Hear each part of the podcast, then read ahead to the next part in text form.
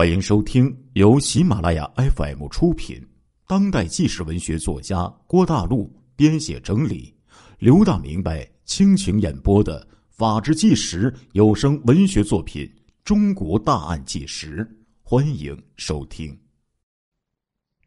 可以说，令人毛骨悚然的是，闫妮郭这三个案件呢，都是发生在二零零八年，前后的时间差呢，仅仅有三个月。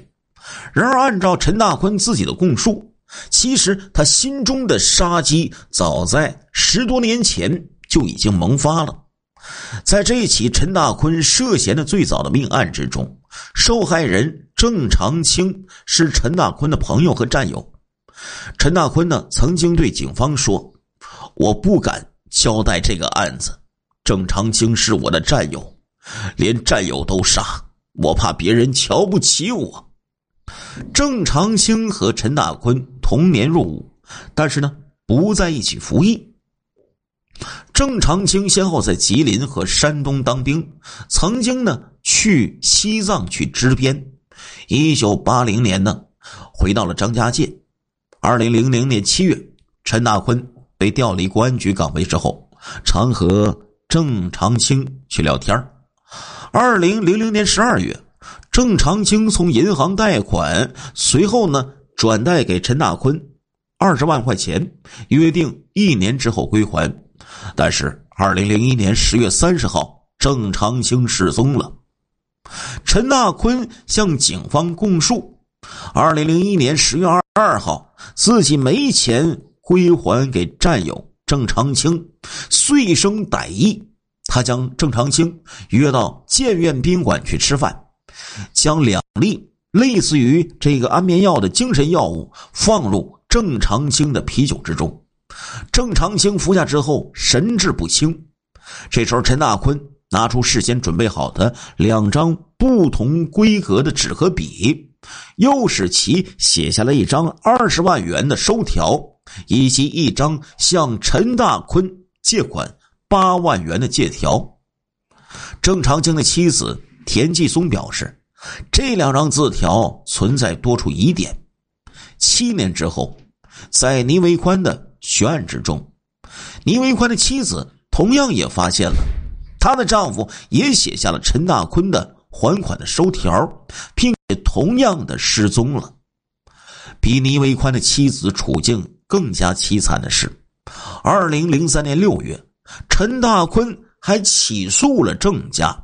要其还钱，田继松被迫卖掉了房子，以归还银行贷款，并在战友的调解下分批的归还郑长青所谓欠下陈大坤的款项。田继松就说呀：“陈大坤好人做尽，他说让我还款一半，另一半等我老公回来以后再还给他。”其实我老公早就不在了。郑长青失踪的时候啊，留下了一名十三岁的女儿和一岁的养子。田继松为了取得郑长青的社保基金，向法院提出申请。郑长青在二零零七年一月十八号被依法宣告死亡。据陈大坤说，或许呢是这个药物剂量太大了。郑长青的死亡，当时呢，就是由于喝下自己喂食他的那三片药剂，但是自己呢不敢拨打幺二零，于是呢就将郑长青给碎尸抛尸在鱼潭电站之中。但是，如同闫妮两岸，迄今为止啊，郑长青是生不见人，死不见尸啊。二零一零年四月。陈大坤这个案子就在张家界的中院进行了一审。陈的辩护律师多次强调，仅有口供不能作为证据，而陈大坤也指控警方对其刑讯逼供，但是这个指控并没有被法院认定。随后呢，张家界中院就做出了一审判决，裁定陈大坤杀害了郭、倪、严、正四个人。并且将后三个人给碎尸。另外，陈大坤等人还犯有非法拘禁罪和私藏弹药罪，数罪并罚。陈大坤、戚国礼二人被判处死刑，向延庆呢被判处无期徒刑，金梦军呢被判处有期徒刑十二年。这个案子呀，影响甚大，舆论报道强调陈大坤杀人碎尸，其身份被定义为耐人寻味的。张家界原公安局副局长。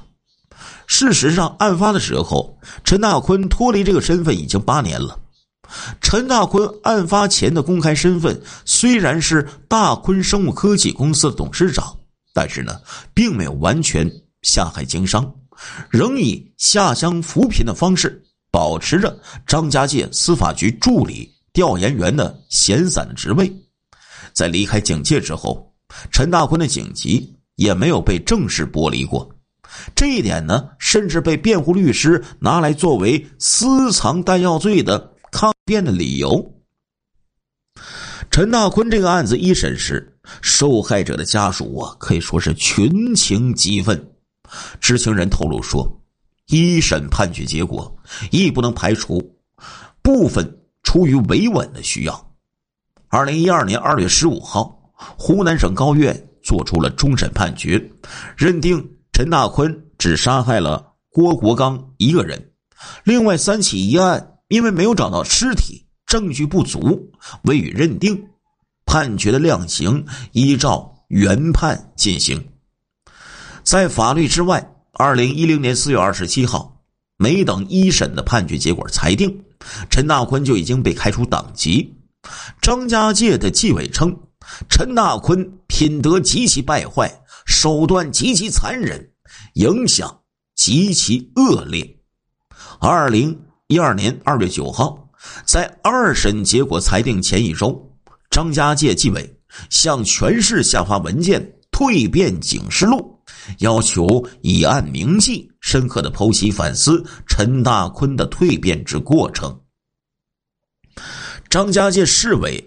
这个总结说，从一个农民之子成长为处级干部，华丽转身的背后是陈大坤奋斗与汗水，也代表了陈大坤曾经的辉煌与贡献。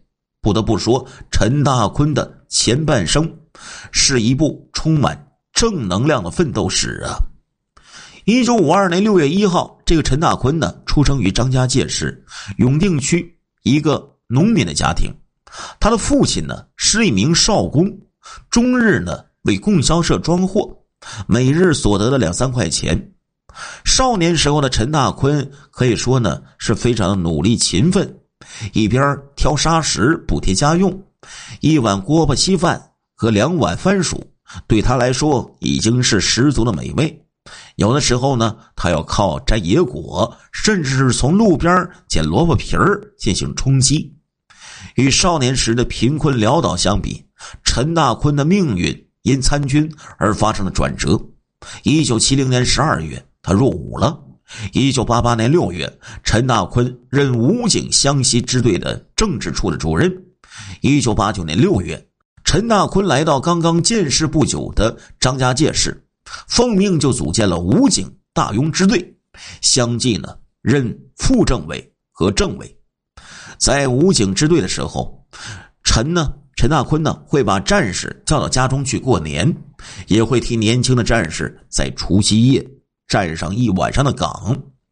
陈大坤很少休假，曾经多次说呀：“工作不好干，干不好，对不起培养我的党和人民呢。”仕途一帆风顺的同时，陈大坤还有一个幸福的家庭，爱人贤惠能干，女儿聪明可爱，全家其乐融融。但是呢，陈大坤的家中也出现过一次重大的变故。一九九三年，陈大坤的小女儿因液化气中毒而夭折，陈大坤自此啊患上了失眠症。一九九七年，陈大坤转业到张家界。国家安全局任副局长，并成为局长人选的有力竞争者，但是人生最为急剧的起伏变化，也恰巧是这个时候发生在陈大坤的身上。二零零零年七月五号，身为国家安全局副局长的陈大坤，因为涉嫌嫖娼被公安查获。随后，陈大坤就被免职，处以严重警告的组织处分，并且被调离国安系统。二零零一年六月份的时候啊，陈大坤被调入了张家界司法局任助理调研员，从要害部门到普通单位。从领导职务到头衔制散，对这次突如其来的仕途的逆转，陈大坤感到极为失意。曾经在他的自述里表达过不满。他说：“首先对纪委免去我副局长的处理不满；第二是对省厅把我踢出安全系统不满；第三是组织对我的重新安排不满。”认为组织对我不公平，所以呢，他这个怨气啊，逐渐的累积。这时候，陈大坤就开始怨天尤人了，很少去新单位去上班。在仕途上失意之后，陈大坤呢就想在商场上重新的证明自己。二零零三年，张家界市委鼓励干部带领、引领、创办农业产业企业。陈大坤被张家界市就安排到了桑植县进行扶贫，从此啊，陈大坤两眼盯着的全都是钱。他与郭国刚、倪维宽、严桂兰、郑长青之间的恩怨呢，都是因为了钱。而作案时细腻周密的反侦查措施，那就得益于此前他多年的从警生涯呀。不少认识陈大坤的人就说：“这个陈大坤是一个两面人，温良恭俭让。”这战友田立明对陈大坤外表印象的总结。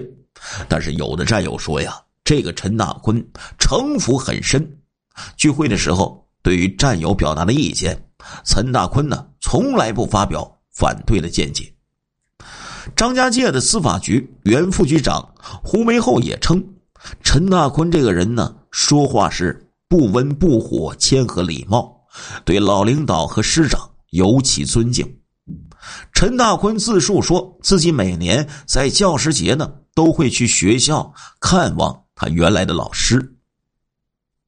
陈大坤不打麻将和扑克，喜欢唐宋诗词，喜欢看《十月》和《收获》杂志，嗜好书法。善写楷书、行书，文字俊秀，自认为一生低调做人，从来呢不扯皮打架，总是谦卑忍让，息事宁人。在扶贫期间，陈大坤多次为农民提供魔芋种植技术资料，并且组织农民呢去外地考察。陈大坤的企业也曾被列入湖南西部开发项目。在被捕前几日。陈大坤还被《张家界日报》评选为当地十大创新人物的候选人。与陈大坤的日常表现相比，其作案时的残忍和狡诈令人啧舌呀。据《蜕变警示录》上的材料显示，侦查民警在听陈大坤供述的时候，后背直冒冷气呀。尽管陈大坤认为自己被组织抛弃。但如果说陈大坤不相信组织政府，也不尽然。陈大坤的指定的辩护律师是张家界的司法局的副局长田英志。陈大坤可以说是对其充分信任，信托身前身后事。在监狱之中的陈大坤呢，向组织写了《我的蜕变》一文。他说：“深刻反省，寻找自己的蜕变原因，告诫后者。”不要像我现在悔之不及。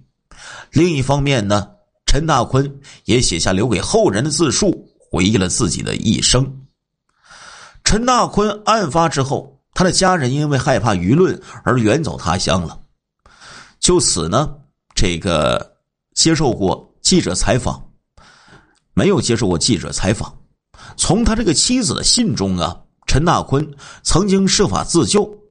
而且呢，他妻子劝诫陈大坤说：“你想利用网络来帮助你实现公正判决，我可以理解。但是舆论只会谴责你的愚昧和妄为，没有人会顶你。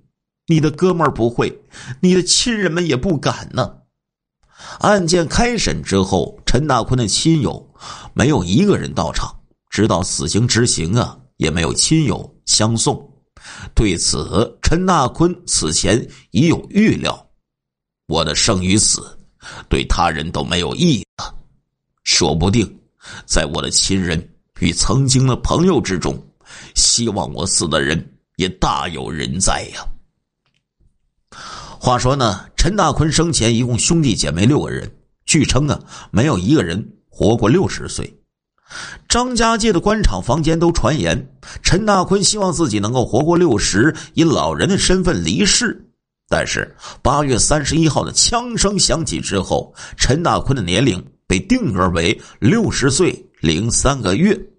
按照陈大坤的遗愿，他的骨灰将沉默的散落在故乡的毛岩河之中。亲爱的听众朋友们，这一集的《中国大案纪实》播送完了，感谢您的收听，我们下一集再见。